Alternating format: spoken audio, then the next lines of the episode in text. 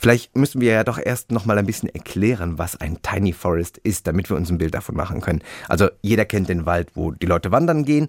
Einen Garten hat auch jeder schon mal gesehen, wo, wenn der Garten groß ist, ein paar Bäumchen stehen. Wo ordnet sich denn dazwischen irgendwo der Tiny Forest ein? Der ordnet sich dazwischen gar nicht ein. Der Tiny Forest ist was ganz eigenes. In einem Wald oder auch in einem Garten haben sie pro Baum ungefähr anderthalb bis zwei Quadratmeter Fläche. Im Tiny Forest werden auf einem Quadratmeter drei bis vier Bäume und Sträucher gepflanzt. Also noch mal enger. Das heißt, der Tiny Forest wird, wenn er dann fertig ist, wenn er dann gewachsen ist, wird er nicht mehr zugänglich sein, anders wie ein Wald, sondern der wird sehr eng sein, so dass da gerade Vögel und Kleintiere wie Insekten sehr gut reinkommen, aber Menschen und Hunde eigentlich da drin keinen Platz haben. Durch diese enge Forstpflanzung wächst der Tiny Forest viel, viel schneller als jeder normale Baum und als jeder normale Wald.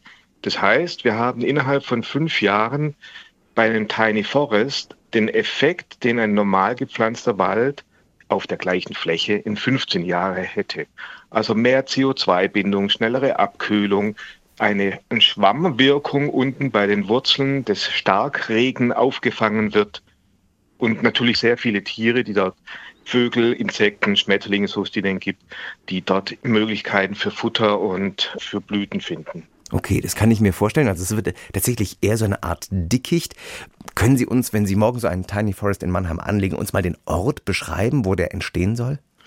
Ja, der Ort ist an einer eigentlich sehr großen Straße und direkt in einem Industriegebiet. Da ist auch eine Brücke für Fahrradfahrer und Fußgänger, also am Ortseingang quasi des Stadtteiles Lindenhof. Ja, so dass ziemlich hoffentlich viele Leute ihn sehen, ja, und wahrnehmen und dann fragen, oh, was ist das? Und dann nachgucken und dann vielleicht einen Impuls haben, hey, das können wir doch auch noch woanders machen.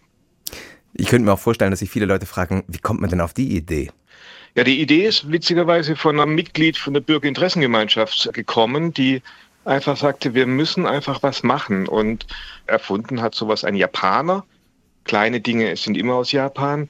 Und, äh, und dann ein Inder hat es weiterentwickelt. Und in Holland gibt es schon sehr viele, auch im Norden von Deutschland einige, aber in Baden-Württemberg eigentlich noch keine. Und das kann man wirklich pflanzen auf Kleinstflächen ab 200 Quadratmeter und da hat man ein Mikroklima, sofort eine Abkühlung, CO2-Bindung. Das merkt man ziemlich schnell. War es denn schwer, wenn das hier bei uns auch noch nicht so bekannt ist? Also ich bin zumindest noch nicht bewusst einem Tiny Forest begegnet. War es schwer, sowas bei den Behörden durchzubekommen? Es war am Anfang etwas schwer, weil der eigentliche Platz, den wir ausgedacht haben, da sollte was anderes drauf gepflanzt werden. Da sollte mehr luftiger, mehr größere Bäume gepflanzt werden. Und dann einen, zweiten Platz, den wir überlegt hatten, der ging nicht, weil da zu viele Rohre unten dran sind. Da wachsen keine Bäume. Und dann ist es in einem dicht besiedelten und dicht bebauten Stadtteil ganz schwierig, freie Flächen zu bekommen, weil wir würden natürlich gerne entsiegeln, aber sobald sie was entsiegeln, fallen Parkplätze weg und das ist noch ein bisschen schwierig. Die Stadt hat aber weitergesucht und dann diese Fläche gefunden und die stellt sie uns jetzt morgen auch zur Verfügung. Wir reden hier von einem sehr kleinen Wald und Sie haben auch gesagt, also das ist kein Wald, der jetzt ein Aufenthaltsort für Menschen wäre, sondern er soll anders wirken. Er soll CO2 binden, das ist klar. Er soll auch kühlen, haben Sie schon anklingen lassen. Also was für Wirkungen würde so eine kleine Waldfläche in einer Stadt wie Mannheim haben? Wenn mehrere kleine Waldflächen da sind, dann ist es die Summe natürlich viel größer. Ein einzelner Wald macht es natürlich nur Mikroklima im direkten Umfeld. Man kann da nicht sich aufenthalten in einem Wald, aber man kann sich am Rand des Waldes ohne weiteres aufhalten. Also wenn es in der Stadt noch weitere Tiny Forester gibt, dann kann man da am Rand ohne weiteres Bänke aufstellen, sich aufhalten und man spürt schon die Kühle, die Schattenwirkung, die Vögel, die da zwitschern. Also das ist schon eine Aufenthaltsqualität am Wald, aber nicht innen drin. Nun entsteht auch ein Tiny Forest, auch wenn er viel schneller wächst, wie Sie sagen, nicht über Nacht. Wie sieht es denn am Anfang aus, wenn alles gut geht? Also sagen wir mal in zwei Wochen, wenn Sie da angepflanzt haben. Wir pflanzen morgen und dann werden wir jede Woche bewässern. Wir haben extra Bodenhilfstoffe eingebaut, so dass auch das Wasser gut im Boden gehalten wird, dass der Tiny Forest quasi auch schon in den heißen Sommer, so er denn kommt, aushalten kann. Aber wir müssen in den ersten zwei Jahren sehr viel noch bewässern. Ab dem dritten Jahr oder spätestens ab dem vierten braucht man sich da nicht mehr drum kümmern um den Tiny Forest. Das hört sich nach relativ viel Arbeit an, die da ansteht. Wer leistet diese Arbeit?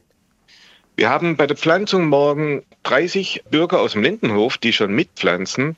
Wir hatten bei unserer ersten Informationsveranstaltung und momentan kommen immer wieder noch Meldungen von Menschen, die bereit sind, sich mal da einzubringen, so dass wir im Moment einen Pool von 60 bis 70 Leuten haben, die wir anschreiben können und zu bitten, an verschiedenen Tagen zu wässern, Müll entsorgen oder auch mal Totholz zu entfernen. Es sind Privatleute, die sich da auch schon für die Pflege hinterher gemeldet haben, dass sie sagen, dafür bin ich bereit, das mache ich. Und greifen Sie dann morgen auch zu Schippe und zum Sprossling? Ja, natürlich bin ich morgen mit dabei. Also ich mache das mit dem Kollegen aus dem Vorstand, dem Herrn Buckenau, der ist Landwirt, der kennt sich sehr gut aus. Er teilt die Leute ein. Ich sorge ein bisschen für das Umfeld, weil natürlich noch Reden kommen von Bürgermeistern, weil natürlich noch Presse kommt. Da bin ich ein bisschen in der Organisation, auch zu gucken, dass die Leute nicht irgendwo parken. Und das Fachliche macht der Herr Buckenauer, der ist da dafür zuständig. Und wenn ich Zeit habe, pflanze ich natürlich sofort, keine Frage. Aber ich habe die Bedenken, dass ich die Zeit nicht habe.